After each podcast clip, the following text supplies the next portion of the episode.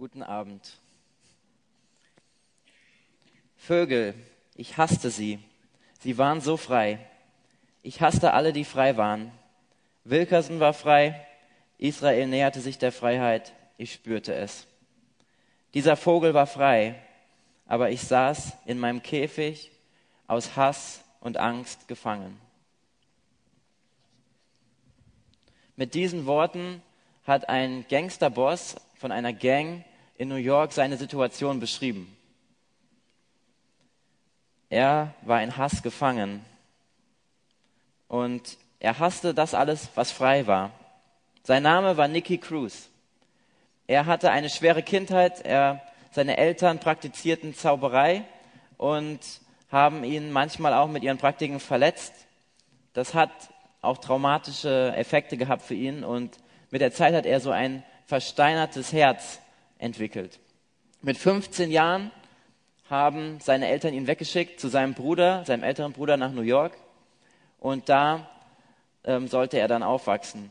Aber ist nichts draus geworden. Er ist auf der Straße gelandet und hat sich dort dann mit der Zeit einer Gang angeschlossen. Da gab es verschiedene Gründe, warum er in diese Gang gehen wollte. Er konnte alles das haben, was er sich gewünscht hat. Marihuana, Mädchen und Macht. Er bestand dann die Aufnahmeprüfung von dieser Gang, die auch die Maumaus genannt wird. Und nach nur einem halben Jahr hat er es geschafft, von ganz unten nach ganz oben zu kommen. Er wurde Präsident dieser Gang und das ist sozusagen der Anführer.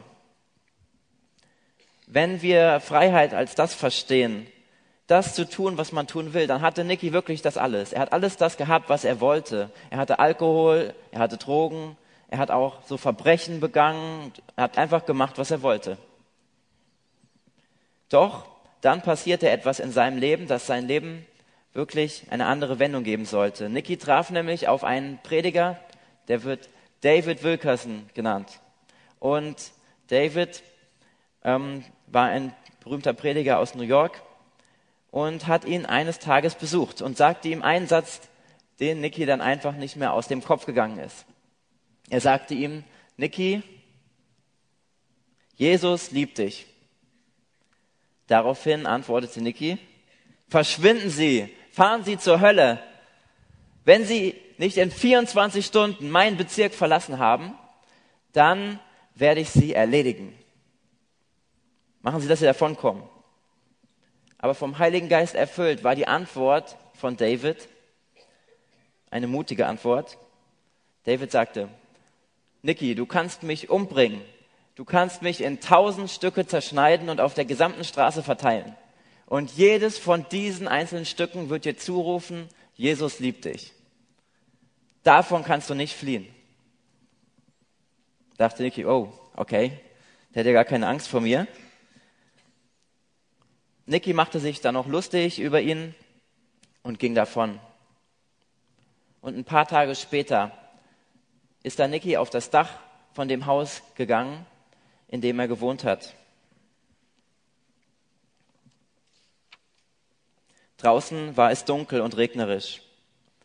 Über das Dach tastete ich mich dorthin, wo der alte Gonzales seine Tauben in einem Käfig hielt.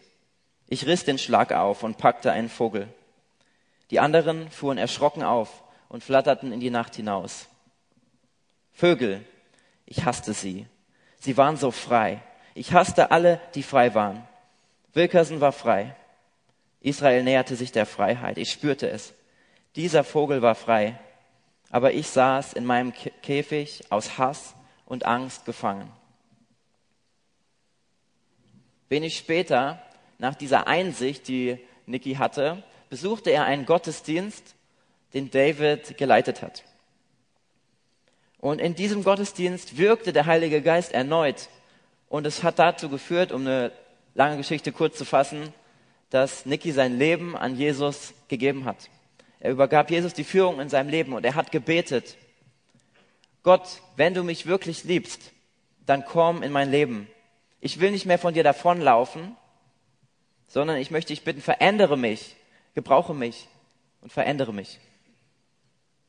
Und seit diesem Moment war alles das, was Niki vorher gefangen gesetzt hatte, was eigentlich so aussah, als würde er einfach das tun, was er will, in Freiheit leben. Das hatte nicht mehr so diese Macht über ihn.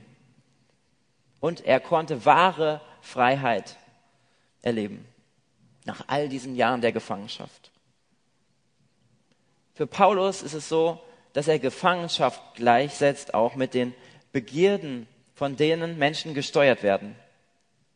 Bei Niki war das zum Beispiel das Streben nach Anerkennung, nach Geld und nach Macht.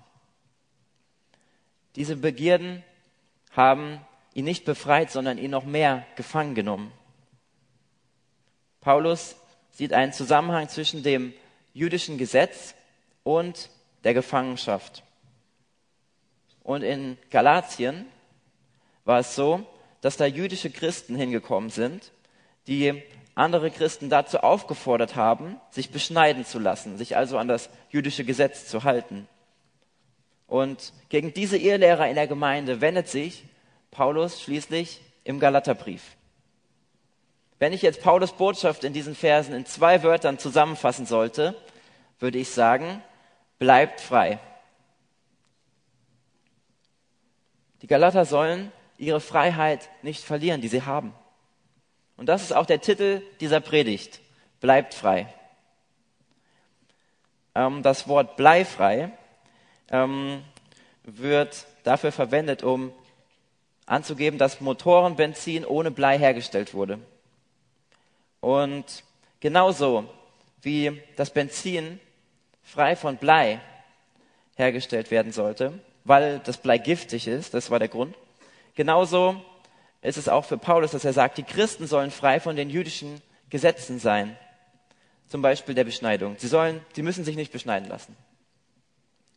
Also immer wenn ihr zur Tankstelle fahrt, könnt ihr euch an diese Predigt erinnern. Wenn ihr bleifrei tankt. Ähm, die, die Bibelverse zu heute, die haben wir bereits gelesen. Hat jeder schon gelesen? Aber ich habe diesen Text einmal in vier Abschnitte eingeteilt, die ihr hier äh, auf der Leinwand seht. Ähm, unser Text ähm, ist so eingeteilt, dass es erstmal den Vers 13a gibt. Das ist eine Feststellung und darauf folgen drei Aufforderungen. Das seht ihr auch an den Satzzeichen am Ende. Am Anfang ist ein Punkt und dann immer so Ausrufezeichen. Außerdem habe ich das auch nochmal farblich markiert. Ähm, die einen Zeilen sind grün, die anderen rot. Das Grüne ist etwas Positives, was dargestellt wird, und das Rote ist etwas Negatives, um das es geht. Aber bevor wir zu den einzelnen Versen kommen, möchte ich erst etwas zu dem Zusammenhang sagen. In diesen Versen vor unserem Text wendet sich Paulus gegen Beschneidung. Und das war auch das Thema von der, von der Predigt von Thomas Debner von letzter Woche dass er da auch auf diese Freiheit eingegangen ist, die besonders in Kapitel 5, Vers 1 steht. Das ist ein sehr wichtiger Vers für Galater. Und da zeigt Paulus auch, dass, ja, was er mit Sklaverei, das jüdische Gesetz mit seinen 613 Vorschriften meint. Ich lese den Vers einmal vor. Da heißt es, für die Freiheit hat Christus uns frei gemacht. Steht nun fest, und lasst euch nicht wieder durch ein Joch der Sklaverei belasten.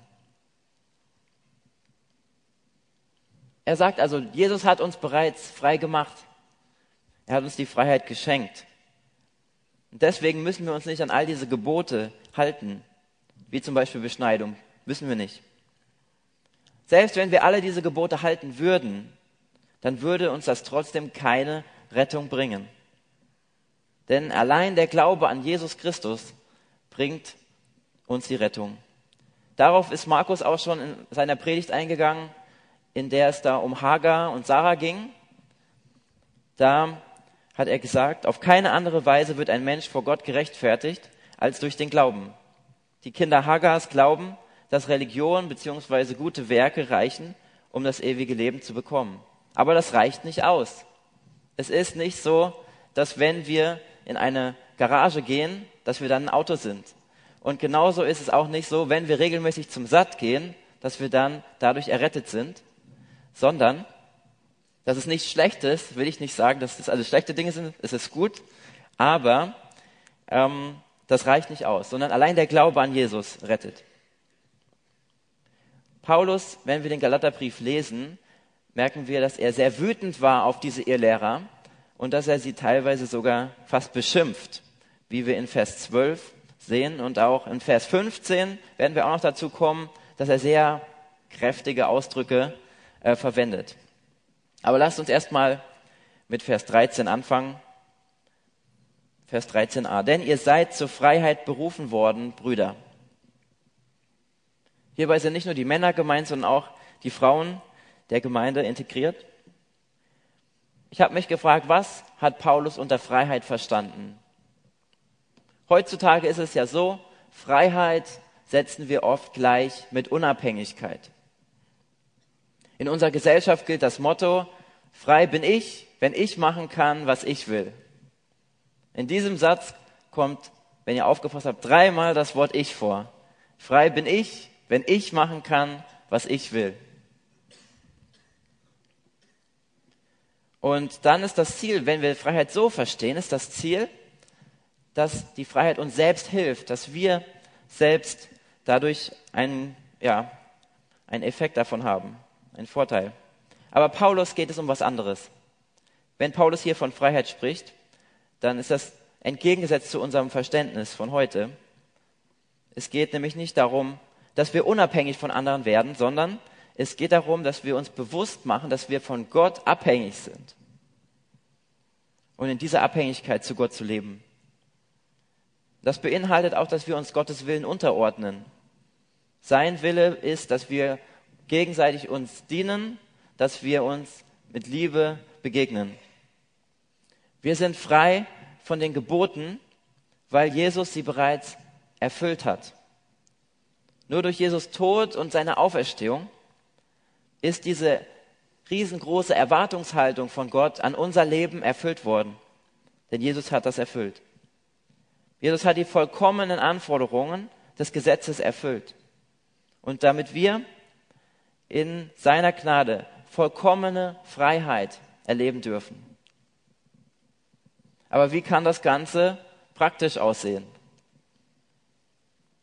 Wie kann das gelingen, hier in Deutschland Freiheit Gottes zu leben? Wenn wir das tun, wenn wir in der Freiheit Gottes leben, dann gilt nicht der Slogan America First oder Me First, sondern dann gilt es Jesus First oder You First. Gott möchte, dass wir unseren Blick auf die anderen lenken und anderen im Alltag dienen. Vielleicht kann das sein, dass es zu Hause so ist, dass du mal, ohne dass dich jemand dazu fragt, die Spülmaschine ausräumst. Das kann eine Sache sein, wie man ganz praktisch mal dienen kann. Vielleicht ist es aber auch, dass du in deiner Klasse oder unter deinen Kollegen jemanden weißt, ähm, das ist eine Person, die ist eher so außen vor, so Außenseiter. Und dann könntest du auf diese Person zugehen und mal ein Gespräch anfangen. Sie versuchen zu integrieren. So kannst du auch helfen, ganz praktisch. Und diese praktischen Dinge, die zeichnen ein Leben in der Freiheit Gottes aus. Denn es ist ein Leben, in dem sich nicht alles um mich selbst dreht, sondern ein Leben, in dem ich die Nöte der anderen wahrnehme und auch etwas dagegen mache. In dem weiteren Teil von Vers 13 lesen wir, nur gebraucht nicht die Freiheit als Anlass für das Fleisch, sondern dient einander durch die Liebe. Heute gebrauchen wir das Wort Fleisch auch anders, als es dort geschrieben ist. Was ist hier mit Fleisch gemeint? Paulus hat nicht an einen Schnitzel gedacht, sondern es geht um die sündige Natur des Menschen. Für Paulus bedeutet auch Freiheit dass, dass wir nicht von unseren eigenen Begierden gesteuert werden. Zum Beispiel, äh, nehmen wir mal an, was sehr selten wahrscheinlich vorkommt, du surfst im Internet und auf einmal hast du so ein Verlangen danach, auf so eine bestimmte Seite zu klicken, ähm, wo du aber genau weißt, das ist ungesund, dass ich da drauf klicke. Das tut mir nicht gut. Das ist so eine Begierde, die die in uns aufkommt. Aber das Ziel ist, dass diese Stimme dieser Begierde immer leiser wird und dass Gottes Stimme immer lauter wird in unserem Leben. Das hat Johannes der Täufer auch einmal ausgedrückt. Er sagte, er muss zunehmen und ich muss abnehmen. Bei diesem Satz hat Johannes der Täufer nicht an diese Sendung The Biggest Loser gedacht, sondern er hat da, da, da gedacht, dass wir immer mehr nach Gottes Willen in unserem Leben fragen sollen und dass unser Leben immer mehr darauf ausgerichtet ist. In diesem Vers, den wir gelesen haben, ähm, wird auch auf eine Gefahr hingewiesen, nämlich diese Gefahr, dass die Freiheit missbraucht werden kann. Da habe ich uns einmal ein Bild mitgebracht. Da seht ihr einen Wal. Jetzt gleich. Ja, da ist er. Genau. Ein Wal hat äh, eine sehr große Möglichkeit, im Ozean sich aufzuhalten, ja, sehr weite Fläche, wo er schwimmen kann. Aber wenn er aus diesen Grenzen herausgeht und an Land kommt, ist das für ihn wahrscheinlich tödlich. Und genauso ist das auch mit der Freiheit für uns. Es ist gefährlich, wenn wir die Freiheit missbrauchen, wenn wir die von Gott gegebenen Grenzen überschreiten. Das gleiche Prinzip wird auch in einem anderen Foto deutlich, das wir hier sehen. Da sehen wir eine Leitplanke an einer Brücke und diese Leitplanke beschützt die Autos davor, dass sie nicht diese Brücke hinunterfallen. Und genauso ist es auch mit Gottes Geboten. Sie schützen unsere Freiheit. Jetzt denkst du vielleicht, Moment einmal, Nils, du hast eben noch gesagt, dass wir, wenn wir frei sind, diese Gebote nicht mehr halten müssen. Und dass Jesus ja bereits schon das gesamte Gesetz erfüllt hat, dann müssen wir es ja auch nicht mehr halten. Das stimmt, das habe ich gesagt. Aber wenn wir hier lesen und verstehen wollen, was Paulus sich dabei gedacht hat, wenn er Freiheit schreibt, dann müssen wir auch sehen, Freiheit bedeutet für ihn nicht everything goes. Nicht, ich kann tun und lassen, was ich will, darum geht es nicht, sondern es gibt auch Gebote, die für uns wichtig sind, an die wir uns halten sollen. Er ist gegen diese vielen Gebote aus dem Alten Testament, wo zum Beispiel auch Beschneidung ein Teil davon ist. Das ist nicht wichtig für uns, aber es gibt auch Gebote, die wichtig sind, wie zum Beispiel das Liebesgebot, auf das wir in Vers 14 gleich noch drauf zu sprechen kommen. Wir lesen hier auch davon, dient einander durch die Liebe. Von diesem Dienen. Und bei diesem Wort dienen ist auch, ähm, der Gedanke spielt mit, dass es der Dienst eines Sklaven ist. Und da ist eigentlich die Idee, dass die Wünsche des anderen höher eingestuft werden als unsere eigenen Wünsche. Einerseits leben wir als Christen also in Freiheit, aber andererseits sind wir auch Sklaven Christi. Das hört sich eigentlich widersprüchlich an. Wie können wir gleichzeitig frei sein und Sklaven sein? Das geht doch nicht zusammen. Wir lesen in 1. Petrus 2, Vers 16, Tut Gutes als Freie und nicht als solche, die die Freiheit als Deckmantel der Bosheit haben, sondern als Sklaven Gottes. Da kommt es auch beides zusammen, diese Freiheit und diese Sklaverei. Und das kommt beides zusammen. Und als Diener Gottes sollten wir nicht diese schlechten Dinge im Verborgenen tun, sondern gute Dinge tun. Einerseits sind wir befreit von unserem, von einem egoistischen Leben, wo es nur um uns selbst geht. Aber andererseits sind wir auch an den Willen Gottes so wie Sklaven gebunden. Es gehört immer beides zusammen. Freiheit und Abhängigkeit. Auch jemand, der dem ja, Gottes Gebote egal sind, der sich nicht danach richtet, kann auch ein Sklave sein von seinen eigenen Begierden, von seinen eigenen Verlangen.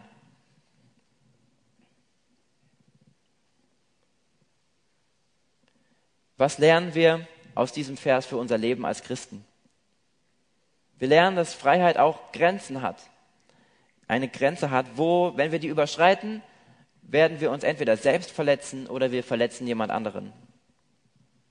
Vielleicht ist es dir auch schon mal so gegangen, du hast mal schlecht über jemanden geredet und dadurch jemand anderen verletzt. Und Worte können sehr tief verletzen.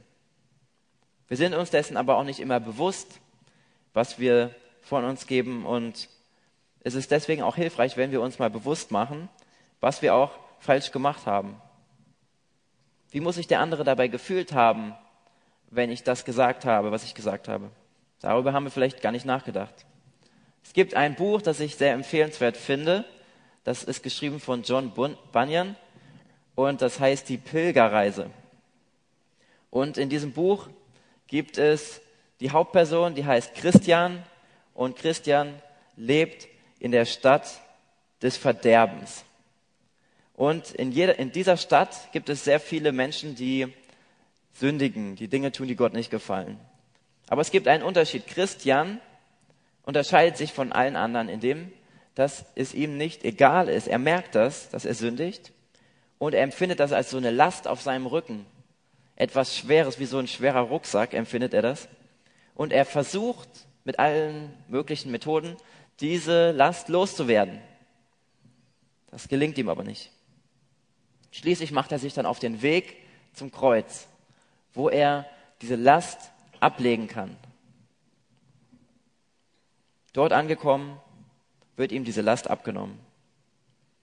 An dieser Geschichte möchte ich hervorheben, dass Christian das nicht egal war, was er getan hat, dass, dass Gott nicht gefiel. Es hat ihn nicht kalt gelassen, was ihn von Gott trennt. Das hat ihn richtig bedrückt, das hat ihn so heruntergedrückt. Bist du dir bewusst, welche Dinge dich von Gott trennen? Bring diese Lasten, die du vielleicht in deinem Leben hast, zu Jesus. Bring sie zum Kreuz.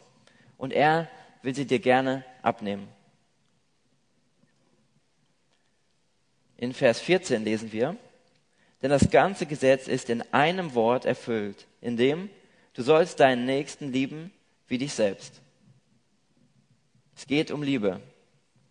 Dieses Gebot kommt auch schon im Alten Testament vor. Da heißt es, übe keine Rache an einem Angehörigen deines Volkes und trage ihm nichts nach, sondern liebe deinen Nächsten wie dich selbst. Ich bin der Herr.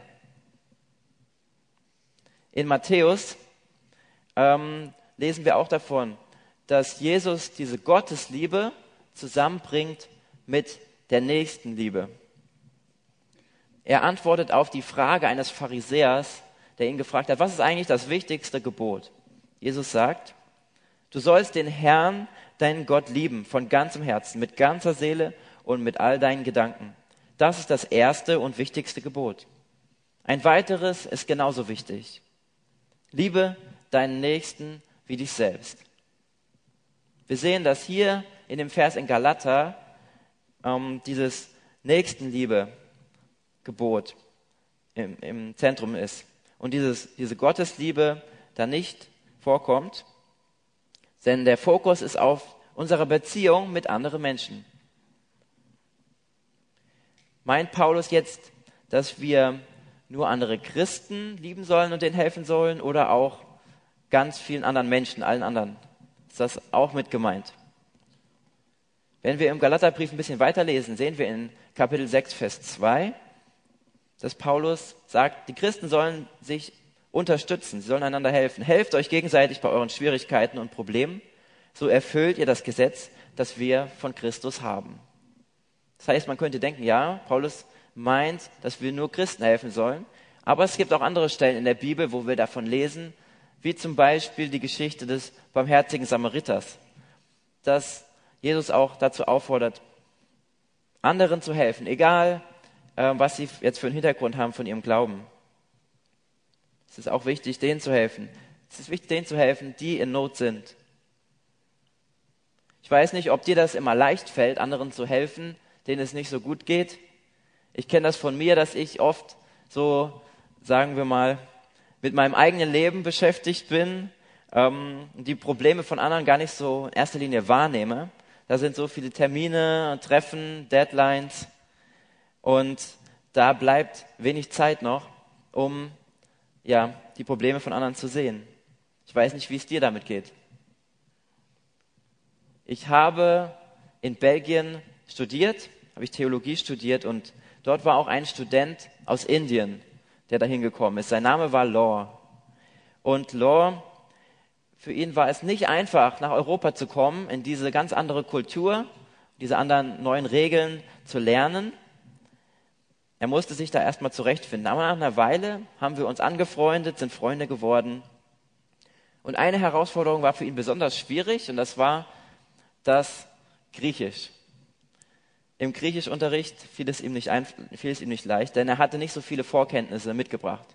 Und ich hatte bereits drei Jahre lang Griechisch studiert und deswegen war es für mich einfacher, ihm zu helfen.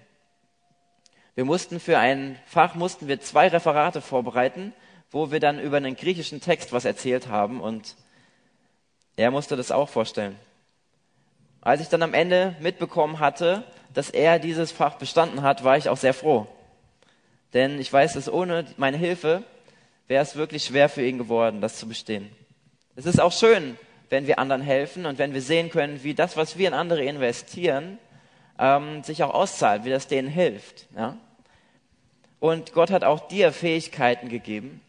Gott hat auch dir Erfahrungen gegeben, mit denen du anderen helfen kannst. Und dazu möchte ich uns alle ermutigen.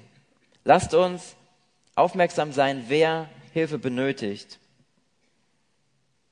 Wir sollen uns nicht ständig nur um unsere eigenen, um unser eigenes Leben mit, unserem, mit uns selbst beschäftigen, uns selbst kreisen, sondern auch die Nöte von unseren Mitmenschen sehen.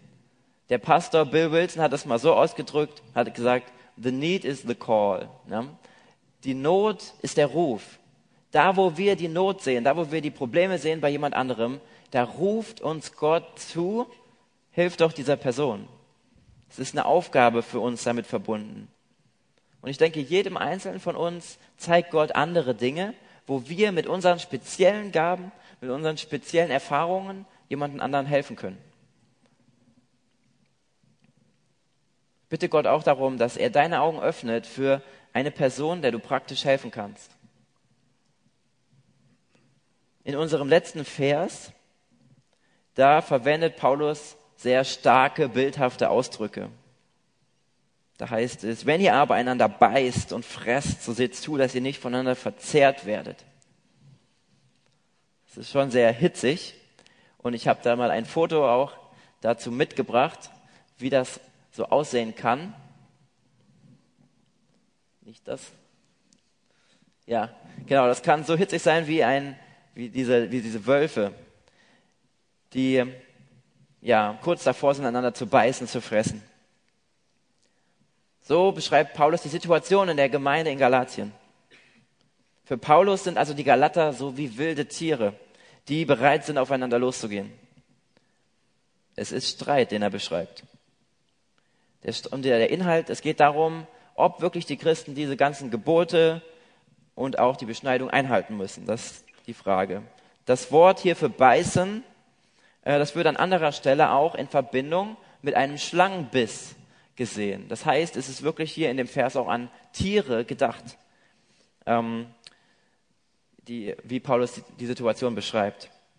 Und die Wörter beißen und fressen deuten darauf hin, dass es, dass es eigentlich so um diesen Versuch geht. Es geht nicht darum, dass sie sich jetzt gebissen haben oder gefressen haben, sondern der Versuch, das zu tun. In Philippa vergleicht Paulus auch nochmal diesen Streit mit einem Tierkampf. Da sagt er, nehmt euch in Acht vor den Menschen, die sich verhalten wie bösartige Hunde, wie solche, die andere verstümmeln.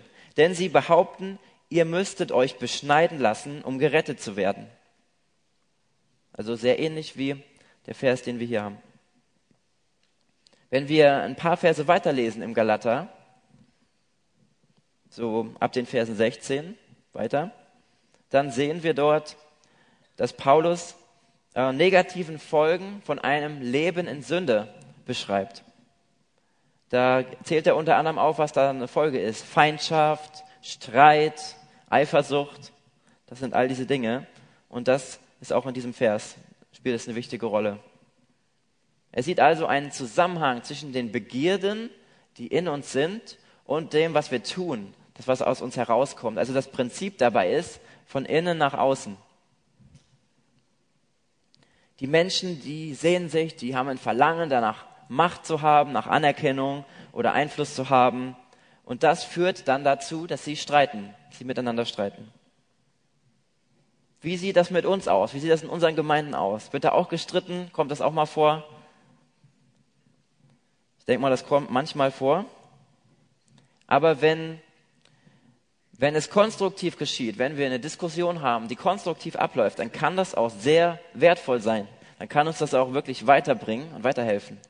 Allerdings, wenn die Parteien nur ihre eigene Meinung durchsetzen wollen und nicht das Wohl der Gemeinschaft im Blick haben, dann kann es auch sehr gefährlich werden, wenn nämlich dann die, die eigenen Interessen so wichtig werden. Es gibt in einigen Gemeinden eine Diskussion darüber, welche Lieder im Gottesdienst gesungen werden sollen. Die, es gibt da zwei Parteien, die Jüngeren sind eher für die neueren Lieder und die älteren Leute sind eher für ältere Lieder. Und die Gefahr besteht bei dieser Diskussion darin, dass aus dieser Diskussion auch ein Streit werden kann. Wenn nämlich keine der beiden Parteien dafür offen ist, diese, diese Wünsche der anderen auch wahrzunehmen. Ein Streit kann letztendlich auch zu einer Spaltung führen. Unabhängig davon, welche Position wir jetzt ganz persönlich vertreten in dieser Frage, ähm, ist es wichtig, dass wir nicht nur auf unsere eigenen Wünsche schauen, sondern dass wir auch offen sind, einen Kompromiss zu finden. Wir sollten in dieser Diskussion nie vergessen, ähm, warum wir eigentlich diese Lieder singen. Lobpreis bedeutet nicht einfach nur, dass wir im Gottesdienst sitzen und ein Lied singen. Es geht um mehr. Lobpreis bedeutet, dass wir zur Ehre Gottes singen. Lobpreis bedeutet, dass wir in dem Bewusstsein singen, dass Jesus zuhört. Und Lobpreis bedeutet auch, dass wir zu ihm singen, dass wir uns ihn ganz bildhaft vorstellen und zu ihm singen, diese Lieder wie ein Gebet. Und eine, eine Frage sollten wir in der Diskussion um diese Lieder nicht vergessen. Die ist sehr wichtig. Nämlich die Frage, nicht zu schauen, was will ich eigentlich, was für Lieder gesungen werden.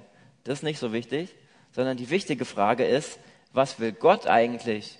Wie, so, wie, wie wünscht er sich, dass wir ihn anbeten? Wie wünscht er sich, dass der Lobpreis gestaltet wird? Und sein Wille ist in der Bibel uns offenbart ähm, er will nicht, dass die Gemeinden durch, durch, durch Streit gespalten werden. Das ist nicht sein Wille. Sondern, wie wir es auch in Johannes 17 lesen, ist es so, dass Jesus für seine Nachfolger betet. Und er betet dafür, dass sie eins sind, dass sie in Einheit leben. Das ist ihm wichtig. Ich möchte nun zum Landeanflug ansetzen und wir haben uns hier in diesem Text mit Paulus Aufforderungen beschäftigt und gemerkt, ja, diese Aufforderung, das, was er uns hier schreibt, das hat auch etwas wirklich mit uns zu tun.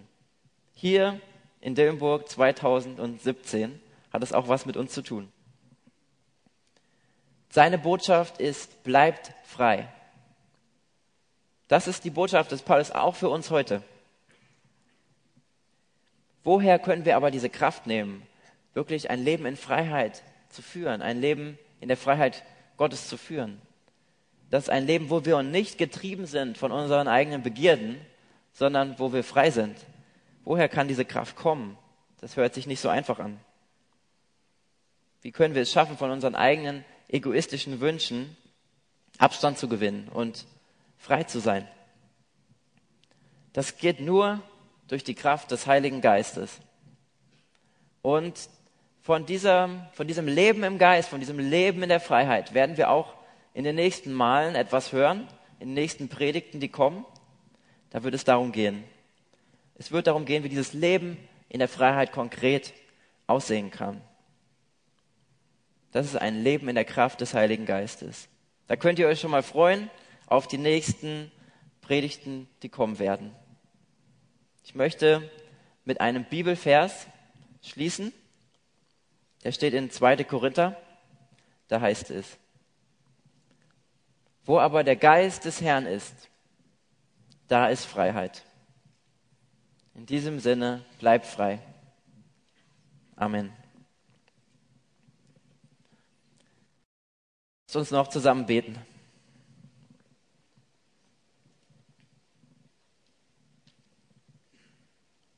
Danke, Herr Jesus, für das Wort, das du uns heute geschenkt hast. dass wir lernen konnten, dass du möchtest, dass wir in Freiheit leben.